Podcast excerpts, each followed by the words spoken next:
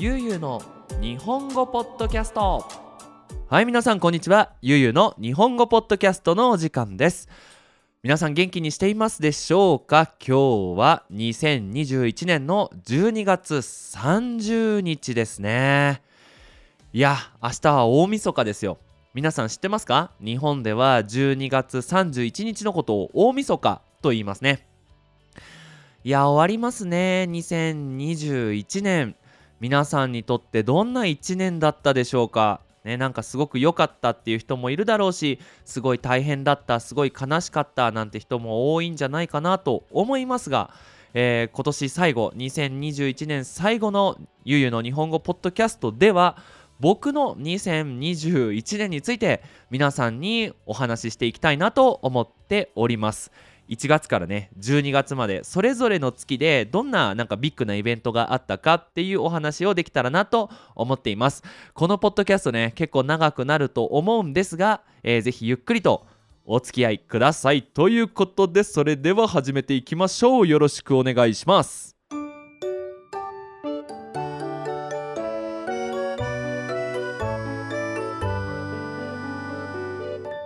ゆうゆうの日本語ポッドキャスト。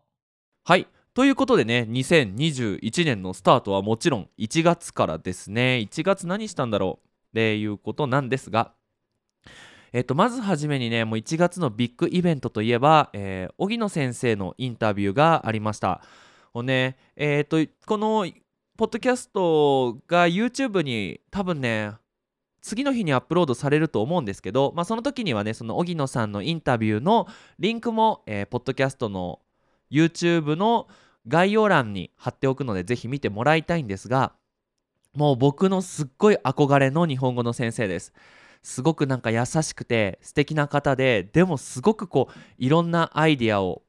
持っていて。で、まあ、その荻野さんとの出会いは、え、僕がね、えーれ何歳の頃だっかな？27歳ぐらいの頃だからもう5年前とか4年前だったんじゃないかなと思うんですがあるその全世界だから世界中の日本語の先生を集めたまあ何て言うのかな？会議その日本語教育について考える会議 Zoom の会議でその全国じゃない全世界の Zoom の会議をオーガナイズしていたのが荻野先生でなんて面白いことを考える人なんだろうなっていうそういう憧れを持っていてでまあいろいろね時間が経って、まあ、この2021年の1月に荻野先生の YouTube チャンネルで、えーまあ、インタビューをしてもらったっていうのがね、えー、よく覚えています。もうね正直言うとこの1月頃ってすごくなんかメンタル的に弱くなっていてなんかねもう YouTube 続けるのが辛いなって思っていた時期でこれから自分は何をしたいんだろうっていうのがよく分かってなかったんですがまあその時にね荻野先生にインタビューをしてもらってあ大丈夫だこのまま続けていこうっていう勇気が出たそんな月でしたね。そうまあさっきも言ったんですけど、まあ、メンタル的にちょっと弱くなっていたのでよくね散歩ルーティンをしていました。うん。なんかずっと家にいてその外に出なかったのでなんかねその気持ちがあもうダメだってなってたんですけど毎朝ね1時間ニディアさんと散歩をすることでね少しでも前向きになろうと頑張っていましたね。あと1月はそうだそうだ。えっ、ー、と僕今、えー、金曜メキシコ時間の金曜日の夜7時日本時間の、えー、土曜日の朝10時から上級のオンラインレッスンをしているんですがそこのねお手伝いをしてくれている日本人の大輔くんっていう男の子と知り合いましたね。ここからえっ、ー、と2021年ちょうどね2週間ぐらい前にクラスが終わったんですが、まあ、そこまでねえっ、ー、と1年間、まあ、クラスを支えてくれていや本当にありがたいなと思っております。はい。ではでは次は2月なんですが、まあ、2, 2, 月といえばですね、えー、ニディアさんの誕生日です。ね毎年ねなんか2月お金がないんですけどね。あのニディアさんの誕生日ということで何かプレゼントしなきゃっていうことで、えー、なんかアップルウォッチをプレゼントしたのかな。はい。でその後ね、えーと、ケーキを食べたり誕生日パーティーをしたり本当はねニディアさんの旅行でなんかスペシャルなん？ニディアさんの誕生日でなんかスペシャルな旅行とか本当にスペシャルなことをしてあげたいんですがどうしてもね2月って忙しかったりねこのお金的に厳しい時期が多いのでなかなかいい誕生日パーティーをしてあげられてないなーなんて思いますが、えー、2022年こそはリベンジをしたいなと思っております。とは言いつつ、えー、2月のあともう一つビッグイベントとしては、えーと、イヤホンを買いました。今ねこうポッドキャストをする時に、えー、マイクにイヤホンをつなげてまあその音を聞きながらえー、ポッドキャストを撮っているんですが、まあ、そのねいいイヤホンを買おうということであの手話のねイヤホンを買いました。なんか結構ねアーティストとかがコンサートで使うような、えー、イヤホンということですごく音もいいし周りの音が聞こえなくなるのですごく重宝してます。まあね、オンラインクラスもするのでまあいい買い物だったなと今思っています。その,、ま、そのイヤホンをねまだ使ってるしね。はい。そしてえー、っと実はこの、えー、ゆうゆうの日本語ポッドキャストにはヘビーリスナーって言っていつも毎回聞いてくれる人がいて実はその方は日本人なんですよ。えーと、圭吾君っていう日本人の大学生の男の子で、えー、実は僕のその大輔君と同じようにオンラインクラスの、えー、お手伝いをしてくれているんですがその圭吾君とね、えー、初めてやっと、えー、コラボレーションをして、えポッドキャストを撮ることができました。えっ、とね確かねメキシコと日本のこう教育についての違い結構ね難しいテーマを話したんですけどいやほんとね圭吾君にはクラスにもあのクラスのお手伝いもしてくれましたし本当に助かりましたしこうねいつも聞いてますよとかあのクラスの時にねこのポッドキャスト面白かったですよとかっていうのをね言ってもらっていていやすごくあの気持ちのねななんだろうなこう支えになってくれた、えー、大事な日本人のお友達だなと思っています。これねこの場を借りてけいこくんありがとうございました。そして来年もよろしくお願いします。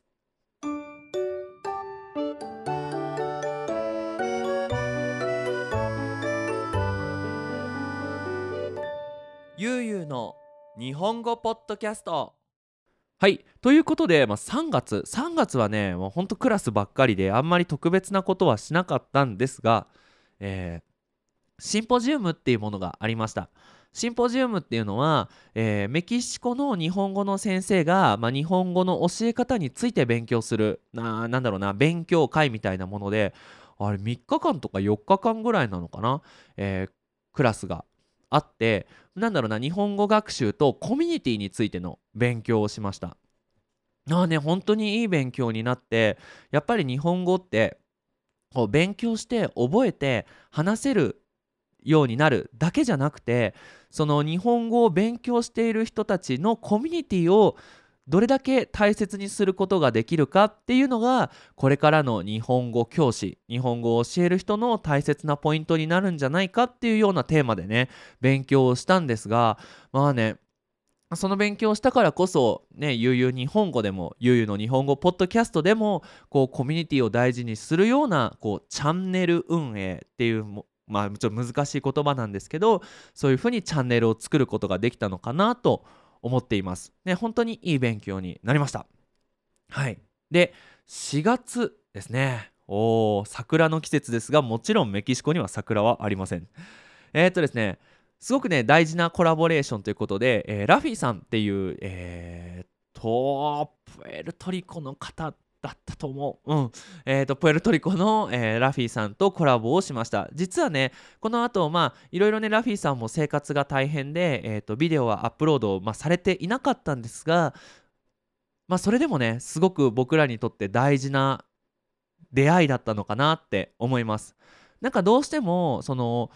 なかなか日本語の先生 YouTuber とコラボすることがなくて、なんかすごく寂しかったんですけどラフィーさんとねコラボをするためのなんだろう準備期間に何回か会議をしたんですけど、まあ、その会議でねいやこういうこと大変だよねとかこういうこと思うよねっていうなんか本音トーク本当に思っていることを話せる機会があったのでなんかすごく良かったなと思います。ね、もしね、ラフィーさん2022年、えーと、生活が落ち着いたらね、また一緒にコラボをしたり、いろいろね、あの、なんだろうな、こう普通に世間話、ズームとかもできたらなと思っています。ということで、えー、この場を借りて来年もよろしくお願いします。そして、えー、4月は、えー、我が家にね、新しい猫が来ました。えー、コピーとタピオカっていうね、え、2匹の女の子の猫が来ました。これもねなんか不思議な縁があって、まあ、ある日に4月の日なんですけど家の外で猫の鳴き声がしてこうふっと見たニリアさんが見に行ったら本当にもう生まれたばかりのあの子猫がいてもうほんとなんか捨てられた猫だったのでなんだろうな目がね開かなかったんですよ。まあ、そのなんか病気で目が開かなくてもう本当もう死ぬ寸前の猫だったんですけど、まあ、リディアさん優しいですね。動物病院に連れて行ってでそこからねとりあえず元気になるまでうちで預かって、まあ、飼い主を探そうっていう話になったんですが、まあ、そこからねなかなかこううちが居心地いいみたいでで私たちもそのコピーとタピオカのいる生活に慣れたのでまあじゃあうちで引き取ろうかということでえー、今我が家は5匹猫がいるんですが新しい家族が増えましたっていうのが4月でしたね。はい。そして皆さんにとって大事な出来事。えー、と4月にゆうゆうの日本語ポッドキャストの YouTube チャンネルがスタートしました。いやーね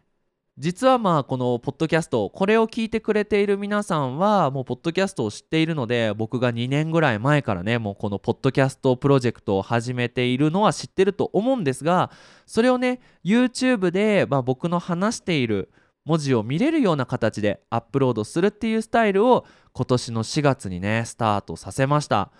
まあまさかね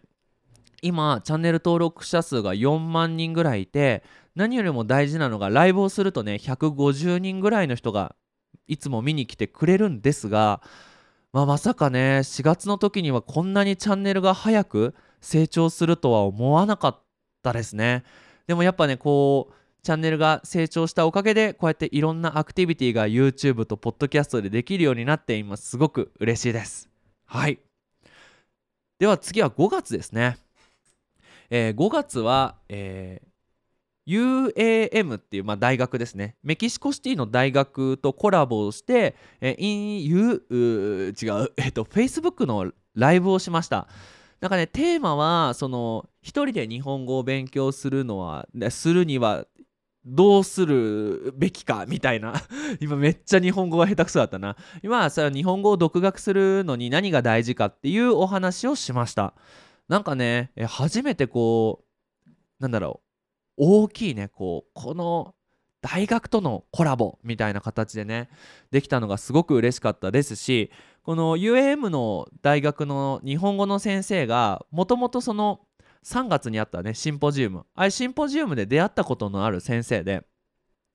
なんかねすごくこうあまり緊張せずに話すことができたかなと思いますし、まあ、これからもねこうやっていろんな大学とコラボして、まあ、少しでもねこう独学で日本語を勉強している人のねプラスになるようなお話ができたらななんていうのも思いました、まあ、それからねなんかあんまりこういうコラボのお話は、まあ、あるっちゃあるけどそんなにいっぱいはないんですがもしこのポッドキャストを聞いている方の中でぜひ私の大学で話してほしいとか私の日本語学校でぜひゆうすけさん話してほしいっていうなんかリクエストがありましたらぜひぜひ、えー、ゆうゆう日本語アットマーク Gmail.com まで、えー、メールを送ってくださいましたら喜んで出演しますので、えー、そちらの方もよろしくお願いします。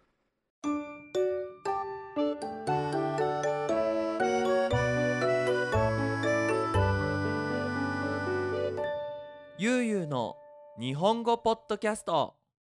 はい。ということでまあ6月7月ですがねもうほんとクラスが忙しかったですね。あのまあこれねどういう風に今回のポッドキャストの準備をしたかっていうと僕の Google カレンダーを見ながら何をしたのかっていうのをねチェックしてからまあこうやってポッドキャストを撮ってるんですがもう7月と8月は本当にめちゃめちゃクラスが入っていてあのオンラインクラスですね。なんかこれといってなんかスペシャルなアクティビティがなかったんですが、えー、と僕のオンラインクラスの方で、えー、と宿題クラスっていうのを始めました。その自分のこうクラスを受けるわけではないんですが、まあ、宿題をそのすることができてで宿題を提出したらネイティブの先生にチェックしてもらえるっていう本当にもう宿題だけのクラスですね。でまあそれのクラス準備ですよね宿題の作成とかあとそれを手伝ってくれている日本語の先生とたくさん会議をしてこうした方がいいんじゃないかとかこういうチェックをした方がいいんじゃないかっていうその何て言うかな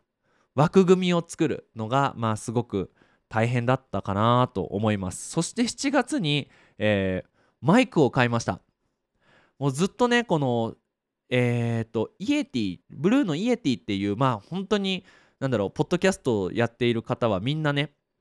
使っているマイクを使ってたんですがちょっと家の外の音がうるさくてえっ、ー、と手話の MV7 だったかなっていうマイクを買って、まあ、これダイナミックマイクって言ってこうマイクの近くの音はその拾うんだけどその遠くの音とか小さい音は拾わないっていうマイクですね。を買うことができました、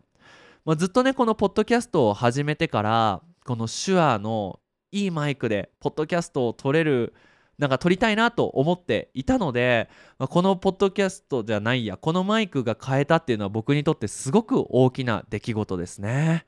はい。そして、えー、と8月。8月もねめちゃめちゃ忙しかったんですけど大きな出来事といえば1回目のワクチンを打ちました。いや皆さんどうですか？コロナウイルスのワクチン打ちましたかね？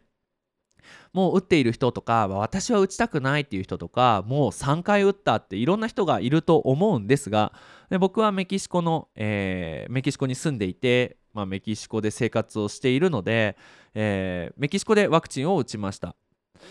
1回目ねワクチン打ったんですけどいやほんと大変でしたね。もうね副作用が出ちゃってもう熱がひどくて体も痛くてで失敗したのがニディアさんと僕同じ日にワクチンを打ったんですけど2人ともその副作用がその強く出てしまって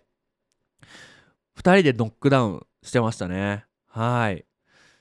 ということでまあ8月はもうほんとクラスとワクチンぐらいかな。でそれから、えー、9月にいよいよねこのもう僕にとってのやっぱり2021年一番大きいビッグイベントだったかなと思うんですが日本に帰国しました。今回はね、えっと、車の運転免許証の更新のために日本に帰っていたんですがいつもはね、えっと、日本に帰る時は、まあ、ニディアさんと一緒に日本に帰っていたんですが今回1人で帰国したということで、まあ、家族とねずっと一緒に過ごしていました。なんかね久しぶりにこうあ家族と時間過ごすっていいなって思えた帰国だったかなと思います。その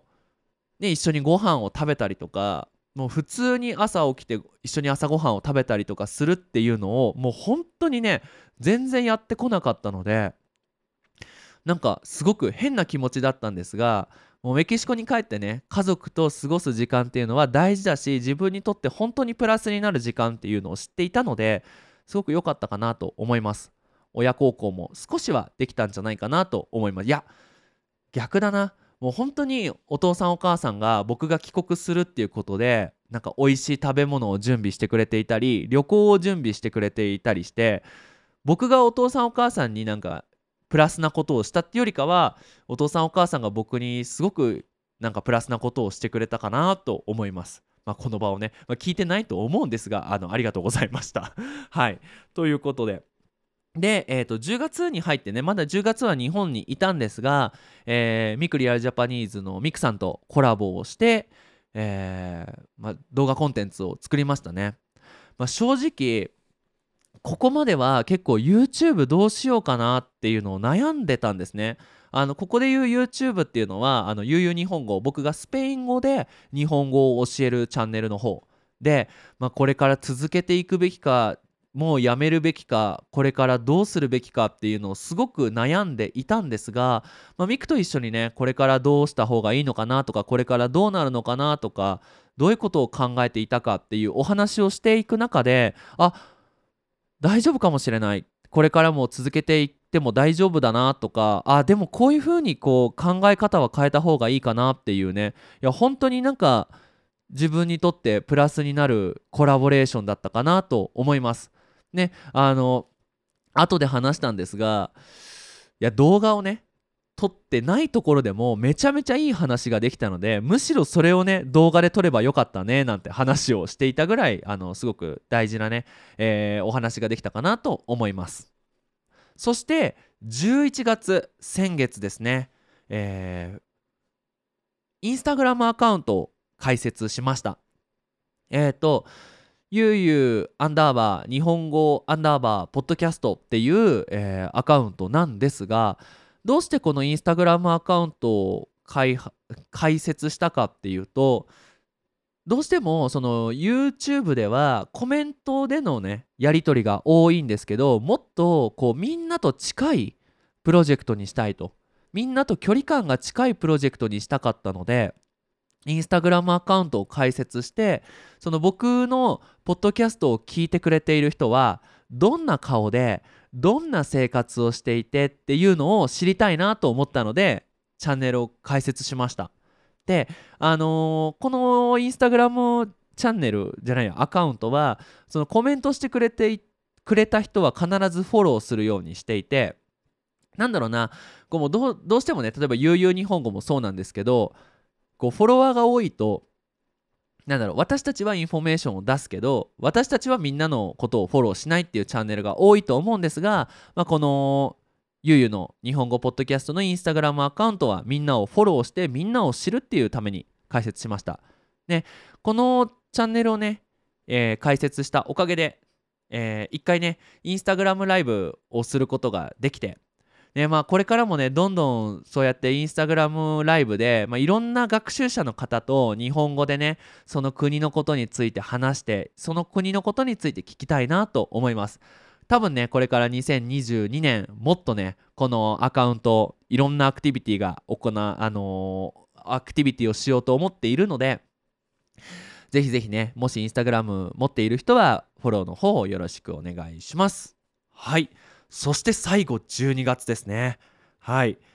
メキシコシティに行ってきました。まあ皆さんねこの実はインスタグラムの方でいろいろストーリーを上げていたんですがえっ、と12月25日クリスマスの日から28日えー、おとといまでそうだね。うん。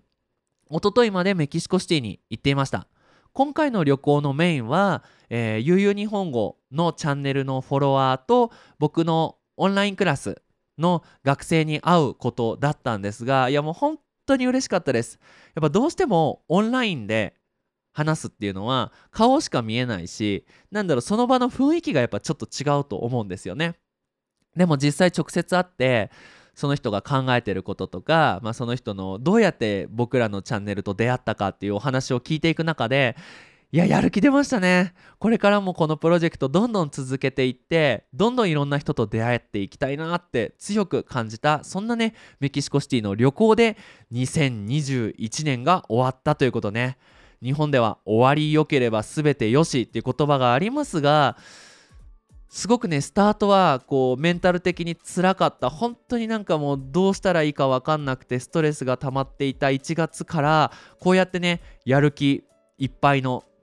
なんだろうなこれからいろんなことやっていこうっていうねこう希望に満ちた、えー、年末になったので、まあ、これからね2022年はもっともっとなんかいろんなことをしてね皆さんと出会っていって皆さんと素敵な思い出を作っていきたいなと思います。はい。